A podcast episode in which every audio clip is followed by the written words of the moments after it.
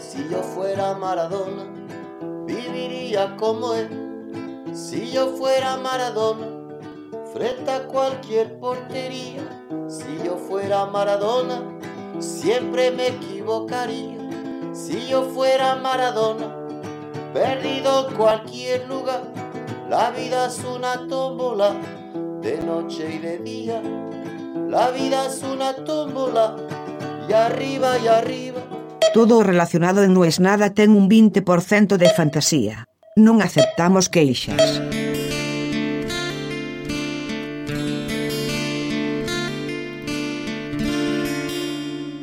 Al final es como en el póker. Tu decisión no solo es buena o mala, sino que es buena o mala de acuerdo a la información con la que contás. Ese es el contexto en el que hay que juzgar una decisión. Porque por lo general solemos decir, bueno, pero con tal cosa yo me equivoqué, porque... Pero ese, ese análisis está hecho hoy, como quien dice con el diario del lunes. Pero muchas veces somos muy duros con uno mismo, pura y exclusivamente porque no tenemos en cuenta eso. En ese momento, ¿qué información tenía yo?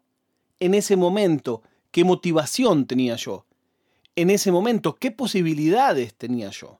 Recién ahí podemos ver si eso que hicimos estuvo bien o estuvo mal. Pasa mucho, por ejemplo, con las criptomonedas. Ay, pero compré arriba. Bueno, está bien, pero compraste arriba, pero compraste mucho más abajo de lo que estuvo toda la semana. Y no había manera de que vos sepas que iba a bajar. Todo el asunto del trading y de las cripto y todo no es ni más ni menos que la pesadilla de los magos y los mentalistas. Nosotros nos pasamos la vida simulando saber lo que va a pasar después. Y haciéndolo de una manera que sea infalible. Si vos sos mago, adivinas la carta, no falla. Si no, no sos mago, no hay vuelta que darle. Acá se trata de eso todo el tiempo. El Bitcoin va a subir y va a bajar. El tema es adivinar y actuar antes que suceda eso.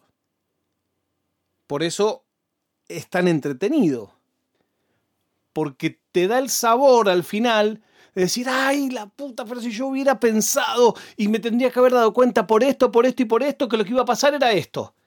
Y si simplemente hubiera tocado vender en vez de comprar, hoy hubiera sido rico. O si hubiera puesto que ganaba Banfield, el clásico, bueno, eso es obvio, ¿no? Pero si hubiera puesto que ganaba con dos goles el mismo jugador, ahí me hubiera ganado un montón de plata. ¿Y cómo no lo puse? Si era obvio si es el goleador que habían traído, que no había hecho ningún gol, y juegan con este equipo al que le suelen ganar siempre. Obvio que va a ser dos goles. Bueno, todo eso es el diario del lunes. Ese tipo de cosas creemos que solo afectan una parte de nuestra vida, pero afectan todo. Siempre recuerdo uno de los desencantos más grandes que tuve en mi vida y que yo creía que era culpa mía durante mucho tiempo. Había una fiesta que esperábamos todos. No voy a decir qué empresa era, pero era una época en que a fin de año las empresas competían a ver quién hacía la mejor fiesta. En la que había mejor comida, en la que había mejor música, en la que había mejor joda, en la que había un show de una banda más consagrada, en la que tenía el presentador o la presentadora más famosa, el que hacía el sorteo más grande. Yo alguna vez en fiestas, por ejemplo en la telefiesta, que era un fiestón, un aspiracional total de los que laburamos en los medios en los 90, ir alguna vez a la telefiesta. Yo fui varias veces, por suerte. Y recuerdo que en la primera telefiesta a la que fui, fin de 1999, principio de 2000, sortearon cinco autos cero kilómetros. Entre los asistentes a la fiesta decían, no, y este año la verdad que viene flojo, y no sé cuántas motos y televisores, toda una cosa. Y después con el tiempo cada vez eso, los canales se fueron eh, austerizando y algún genio gerente dijo, che, pará, no podemos sortear cinco autos en la fiesta de fin de año. Está bien que seguimos haciendo el canje, que nos pagan con tantos autos, pero pone uno. Y ya después, ya ahora ni hay telefiesta. En los últimos años que yo sepa no se hizo. Bueno, había una fiesta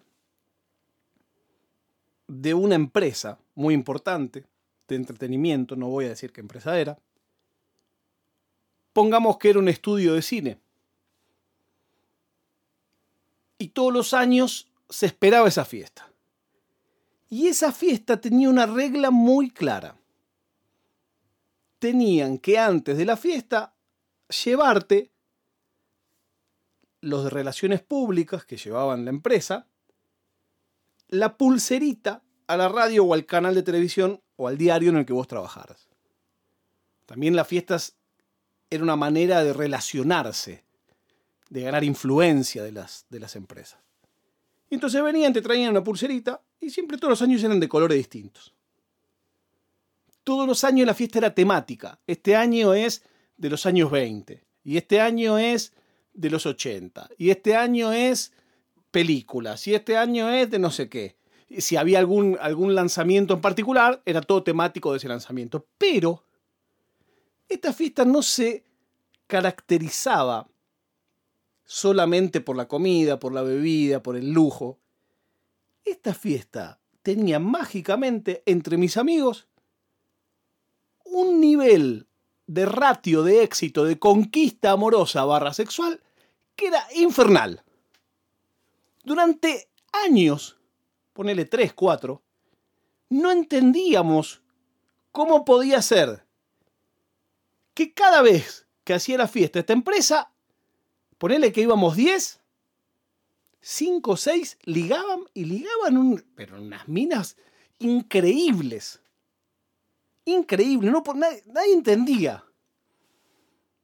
Pero a la vez, todos los años eran como los mismos, a los que les iba bien, pero que no necesariamente eran los muchachos más ávidos para la conquista, más, más, más pintones, más simpáticos, más chamulleros, pero se les daba bien. Entonces ya era medio una cosa mística que llegaba a la fiesta de tal, y otra vez estos, que a algunos a veces le iba bien, otro no, pero acá siempre anotaban. ¿Cómo puede ser?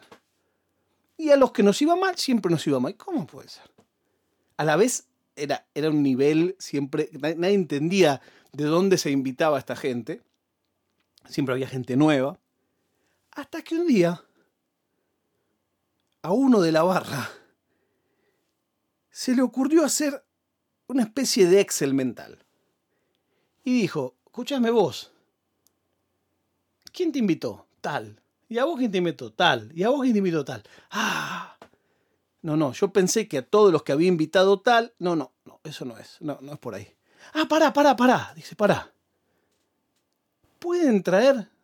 Esto fue el último año que pasó eso. ¿Pueden traer la, la pulserita? Los que la tengan. No, yo no la tengo, no sé qué. Algunos la trajeron. Otros miraron las fotos que había del evento, buscamos en la foto, en esa época no, no había fotos de teléfonos, y ahí este flaco, que por algo es el rey de la criptografía en Argentina, dijo, para, tal, tal, tal, tal y tal, levantaron en la fiesta y se fueron a dormir con la pareja que conocieron ahí. Al año siguiente, de esos cinco, eran cuatro y otro nuevo. Al año siguiente, eran cuatro y, todos se acordaban, porque los hombres que somos simios, si algo te acordás es cuándo la pusiste y cuándo no. Y este flaco dijo, ¿qué pulserita tenían acá? Amarilla, amarilla, amarilla, amarilla. ¿Qué pulserita tenían acá? Roja, roja, roja, roja. ¿Qué pulserita tenían acá? Azul, azul, azul, azul. Y alguien le dijo, pero pará, ¿qué sos cabulero? ¿Qué crees? ¿Que porque tenían la pulserita amarilla o la roja? Dice, no, señor. La chica que estuvo en la, fiesta anterior, que vos te fuiste, qué sé yo, ¿la volviste a ver alguna vez? No. ¿Y estuvo invitada en esta fiesta? No. ¿Y la conocías vos? ¿Trabaja en esto? No. Y en esta, y, y, no, y no, y no, era siempre así. Y ahí caímos en la cuenta que había gente que a esa fiesta iba a trabajar. Y que esa gente había sido contratada por un tercero, ponele un estudio.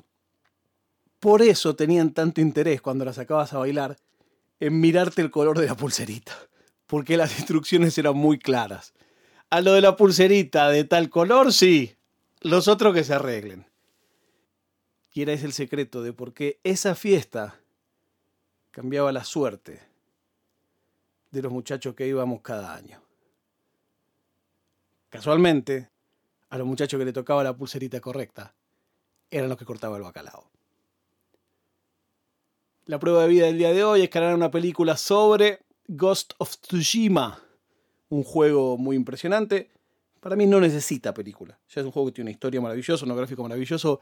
La obra de arte es esa, es el juego. No hay necesidad de transformarlo en película. Pero es lo que hay. Nos encontramos mañana cuando os diga no es nada.